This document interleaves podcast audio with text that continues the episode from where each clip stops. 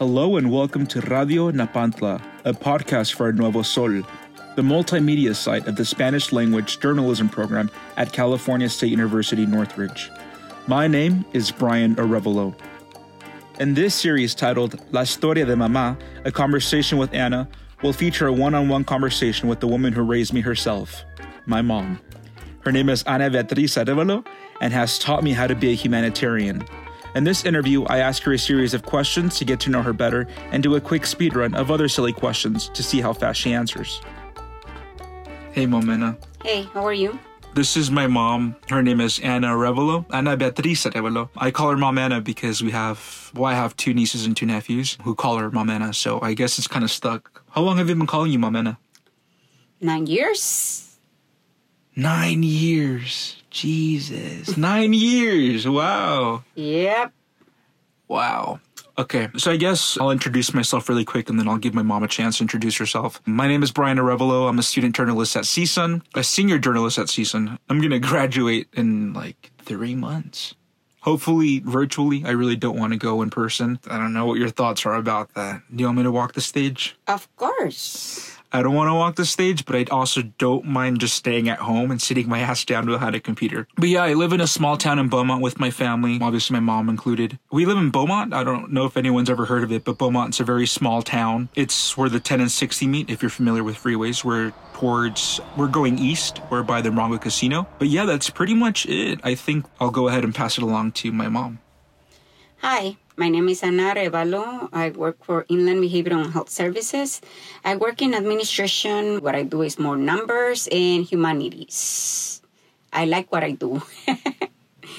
and yes, we live in a small town, but we have everything around here. So we have all parks, recreations. We, we have a lot of hiking trails. It's beautiful. Nice. I also want to give you the opportunity, Mom, if you want to speak in Spanish or you want to talk in English, if you want to do two languages, go ahead, feel free. Okay, so whatever is easier for me when your questions comes, I will answer. All right. So I'm going to ask you your first question. I think it's just so people can actually really get to know you. I'm just going to give a quick background of, of myself before you start. I am a first generation American. I am mixed with a lot of stuff. We have an extensive background with different cultures. I'll let my mom go more into that and explain her background. As for my father, he is Salvadorian and his family is mainly Hispanic or Latino. Latinx. And yeah, I mean, we, we learned Spanish at a very young age. I guess I'm bilingual. However, thanks to my dad, I know a few more languages or can understand them like Italian, Portuguese, French, and so on. But enough about me. I'm going to let my mother introduce herself. So go ahead, Mamena, and take it away. Well, basically, I born in a small country which is called Salvador. My mother is Salvadorian. My father used to be a Canadian, so I can say that I have a mix of both. But my mom's mother is well was Japanese, so we have a mixture of cultures and beliefs. It's it's good because it enrich your background, your culture. You know a lot of things that other people might not gonna have the opportunity to know you experience different themes, different things, different cultures, different languages. It's awesome. Nice. And I can actually testify to that. It's actually very great to learn different languages, to learn different cultures. And I think it actually made me be proud of this family. As weird as it sounds, you know, like we, we know different things. I think more than the average person. I think that's just me being cocky at this point. But honestly, I, am pretty, I'm pretty proud of our, our, of ourselves. But okay, so you said that you were born in Salvador, right? Of course. Okay, and I think this is typically like the American story. Like, obviously, I'm first generation. I think everyone has their own story to tell of how they got here. In you know, in, in a few words, or I mean, I guess like in a minute or two, can you basically tell your story? Like, in, in let's say we're doing a time run, right? Right. I'm gonna die in five minutes. can you tell me a story of how you got to this country in five minutes? Well, the main reason why I came to this country is because of the civil war happening in El Salvador. So everybody was running away because you weren't captured by the guerrilla, so we were captured by the military at that very, very young age of seven and up. They didn't have a choice of woman or male, so they find you, they pick you, they recruit you. My parents didn't want any of that to happen to us, because we have some tragedies happening with some of our cousins. So he decided that it was better for us to uh, come to America. okay, to have a better life and a better future. Thereafter, my parents decided that they didn't want to live over here because we had our own businesses. It was so hard for them to work for somebody else while you have your own company, you have your own your own lands, you have your own houses, you don't pay rent, you you depend basically on whatever you have. But over here, it's kind of hard. Come in and start all over. So I remain over here and I make my future. I think that I did very good. I don't want to be like uh, cocky, but I'm who I am. Nice. Oh, thank you for that. And it was less than five minutes, so good job. High five. So I'm alive. Obviously, I didn't die in those five minutes. I think an interesting thing to learn or to know about my mom is that she moved here. I think she said it. You were a teenager, right? How old were you? Well, when I came over here, I was 13, 14 years. Okay, so she was 13 or 14 years old. And I think I actually recently learned about this last year before Christmas. We were doing DoorDash and I was asking you a lot of questions about you because I honestly felt like I know nothing about you. yes, I'm always busy working, trying to make a big future for our family. So I don't have time. And I know that I haven't dedicated so much time to tell my story, but I, I, I never thought that that was important, you know, my background. Yeah, no, I think it's interesting. Uh, personally, I do because I know that, you know, growing up, I heard a lot of stories of my dad, all the shit he went through, all the shit he did, you know, and the good and the bad, you know. And I, I, think I got to know my dad a lot more from his stories. Like, I was able to understand and analyze my dad, you know what I mean? Like, I understood where he was mentally, like where he is now mentally, how he's grown, how he's changed, the habits that he's maintained as a youth because of the stories that he's told me. And so learning about you for the first time was really shocking. And I remember I would, you know, we'd be delivering food and I'm like, you better. Okay, so I would get out of the car to go deliver the food and drop it off in front of someone's house. But I remember I would run back inside the car and I'm like, okay, so you were a teenager. you remember that? Yeah. And I'm like, okay, so you were in my aunt's house. You were 15 years old. You had no friends. And she's like, yeah, I didn't have friends or money. And I'm like, that's interesting. You know, like it, it really lets you know who your subject is. I was able to kind of really understand who you were and where your priorities were and, and how you are now. And I, am proud of you. But I think, yeah, fun fact about my mom is that she's really, really, really good with numbers.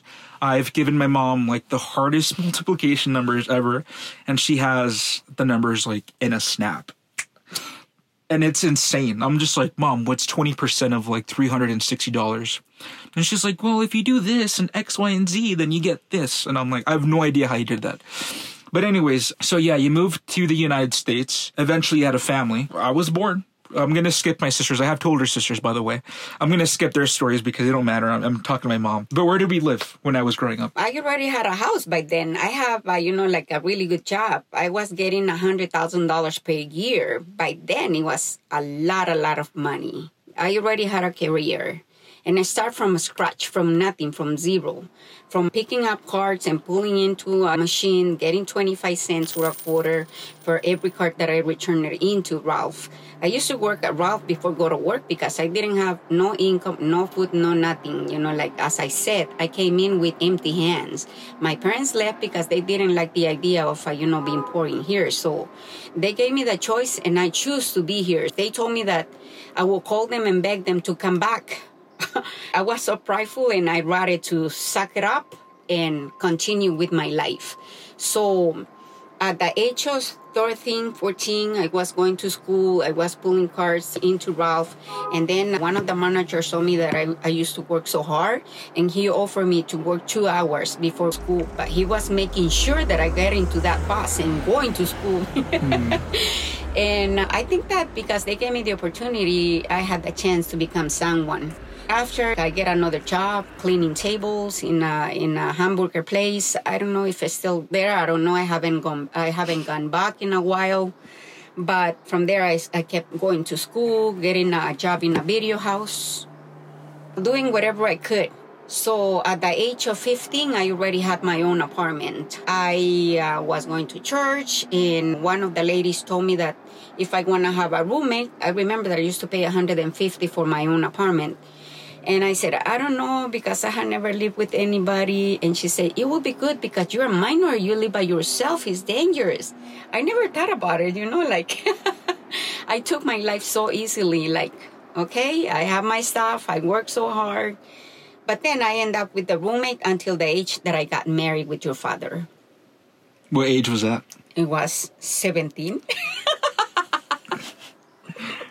Yep, my mom got hitched. So I I don't think you answered the question. Where were you when I was born? Like where did we live when I was born? I wanted you to tell that yes, story yes. Of, of about the Oh. old house and the family.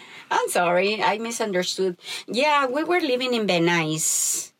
And I was working with uh, Don Roberto Jewelers by then. Nice, yeah. I actually like that house a lot. I mean, it's the only house I ever grew up in, you know what I mean? But that house is beautiful. So, yeah, I grew up in Van Nuys for 11 years. We lived there for 11 years. It wasn't Van Nuys back then. When we moved, the real name was Balboa Lake. Was it really? Mm-hmm. First, it was called Sepulveda, and then it was called Balboa Lake. And thereafter, it was named Van Nuys, California, because we were trying to get divorced from Los Angeles district and become another district, San Fernando Valley or something like that. That's insane. I actually didn't know that. That's a history. Wow. Yeah. So, I mean, I, I lived there for 11 years, had no clue about this. Okay. So, uh, obviously, I don't want to take too much time because this podcast is supposed to be pretty short. But I think, you know, we're going to get down to like the nitty gritty. I'm going to ask you a speed run of questions. Try to answer them as fast as you can, and then we'll go back to a, a serious tone, and then we'll finish it off there. Okay. So, speed run. Who's your favorite child? That's a tricky question. You never ask a mother that. but I only have one boy. So, the answer is me. Okay. What's your favorite cuss word? My favorite what? Cuss word. Your bad Ah. word. Fatty. Fatty is not a. Gordo. Oh my god. That's not a bad word. well, I, I don't think that I have uh, like bitch maybe. Okay. I was about to say, I was like, be real. No one can see this, but we're inside my mom's closet right now, just sitting in front of microphones to get good sound. But I'm giving her that stink eye because I know she's always saying bad words. Mm, Okay. What's your favorite beer? Hmm, I like I don't know. I don't have any favorite beer. Okay. Okay. Favorite alcohol? Wine. Red wine. Red wine. Okay. Okay. If you could live somewhere else, where would you live? I would like to live Washington. Washington. Mm-hmm. Nice. Nice. Me too. All right. A last question, I guess, because, I mean, again, we're going to wrap this up pretty soon. Where do you see yourself in 10 years? Well, I see myself advancing my career and making more money. Because I'm planning to retire earlier. I'm not planning to work all my life. I need to enjoy and live. That is a good response. How old will you be in 10 years? How old? Yeah. I'm gonna be in my early 50s. She's lying, by the way. She's lying. She's gonna be 59. Jesus Christ. Well, why do you ask an age? Why do you ask for age? You're not funny. supposed to ask. Okay, I guess that was the last question of speed round. Actually, no, one more. What's your zodiac sign? Well, I don't know, but everybody says that I'm a Gemini. She's a Gemini. Yes, that is correct. How many languages can you speak? Well, that depends. Two. The answer is two. So we're gonna have to start wrapping things up. So I'm just gonna ask you a few more questions. I think we're gonna be done here. But uh, thank you for your time. I know that you work all day. I know that I've been in school, in class, and work all day as well. My back is killing me. Again, we are inside my mom's closet. It's a walk-in closet, so we're just sitting on the floor with these stools as microphones. My leg is halfway crisscross applesauce, and my back is killing me. My back is killing me. My mom's laying on a pile of clothes. That's why she's fine. Um, so let's talk about your culture one more time before we wrap things up. Obviously, you're Salvadoran. You have a multitude of, of, of ethnicities. You're a kind person. You work in Banning as well. You work with the lower income families now. Before you didn't. But I've seen you dedicate your time to a lot of these events to support these nonprofit organizations and to support these people who aren't financially stable, who don't have resources like we do. And I think that's something that I applaud for you and I admire you. I think that's why I've learned to kind of be more of a humanitarian myself So thank you in that in that aspect. But going back to your culture, I mean, just to describe it for those who don't know what Salvador, how the Salvadorian culture is, that's a tough question because Salvadorian culture is something that we don't live by. And I can tell you straight up, our family does not practice anything Salvadorian besides the language and sometimes the music. But as far as food, drinks, you know, and everything else, it's not there. But I'm going to let you explain what does Salvadorian culture typically look like? Well, in El Salvador, you know, like even there is a small country and they don't have much, we are happy. We enjoy the weather. We have uh, nice beaches. We have nice places, parks. We have a beautiful nature. But we like to dance. Every weekend, there is a verbena. It's uh, dancing, a dancing place all the time. Is it like a discotheque? like a discotheque, but we call them verbena because they are like open spaces. No roof, no nothing, open Oh. spaces with a very loud music. Just a like dance- a concert. Oh, okay. I had like concerts, you know, like anybody goes, anybody can dance. You Mm-hmm. know, there is a lot of vendimias, so you buy yuca, pupusas, chicharrones, all kind of, you know, like good stuff. what is vendima? Vendimias are all the little the little places where you can go and buy a, you know, you the carritos. Oh, a vendor. Aha, a like a, vendimia. vendors. Aha, like a vendors, like vendors, but uh, you know, like small Yeah, bocadillos. bocadillos. hmm Okay, bien. All right, again, I don't want to reach 20 minutes. I'm going to ask you this last question. Oh, well, actually, you didn't finish. You didn't even tell me, Mom, the culture. You just said you like to dance and eat food.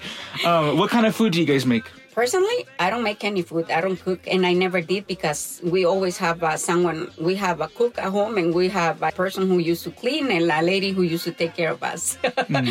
But we cook carne guisada, What does that tra- What does that translate to? like Like roasted chicken? Like, like no beef stew, beef stew, but uh, you know Salvadorian style. Sopa de pata. Oh. Uh, we do chumpe. Chumpe translates to panes- turkey. Yuca frita, yuca con chicharrón, tamales, all kind of tamales, sweet tamales for the table. Did you say know, pupusas already? Pupusas, That's like the pupusas, what- all kind of pupusas. Right. But pupusas is not the only dish that we make. We make several dishes. We make pacayas, What? chile rellenos. You don't even understand that because you haven't eaten. Yeah, that sounds weird.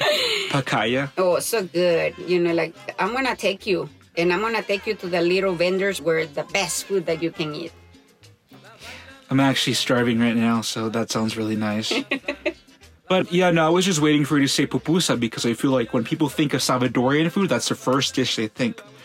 I understand we cook a, a multitude of dishes. There's, you know, uh, a lot of, of different plates that are being served all the time, you know, and it's hard, you know, to kind of explain these things to a listener, to an audience member, to a, to a person I've just met, and describe Salvadorian food because we make horchata differently than the Mexican horchata, which, by the way, is actually made with African ingredients. I'm not sure if you knew that.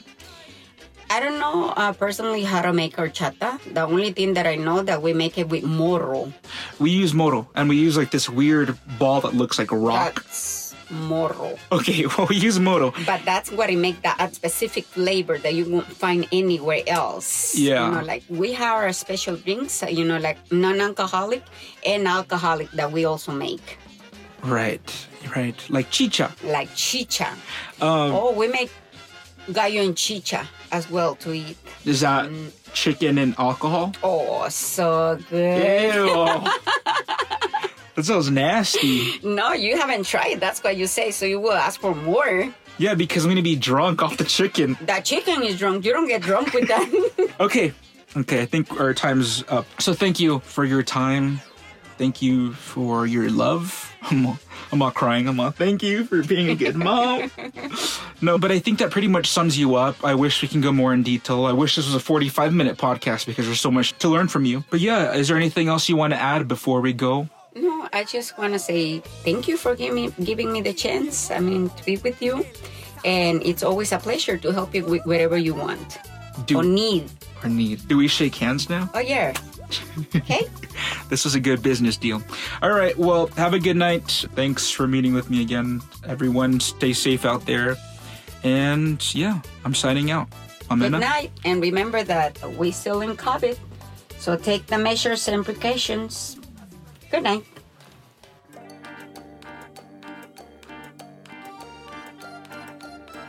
This was an El Nuevo Sol production, a Spanish multimedia site for California State University Northridge.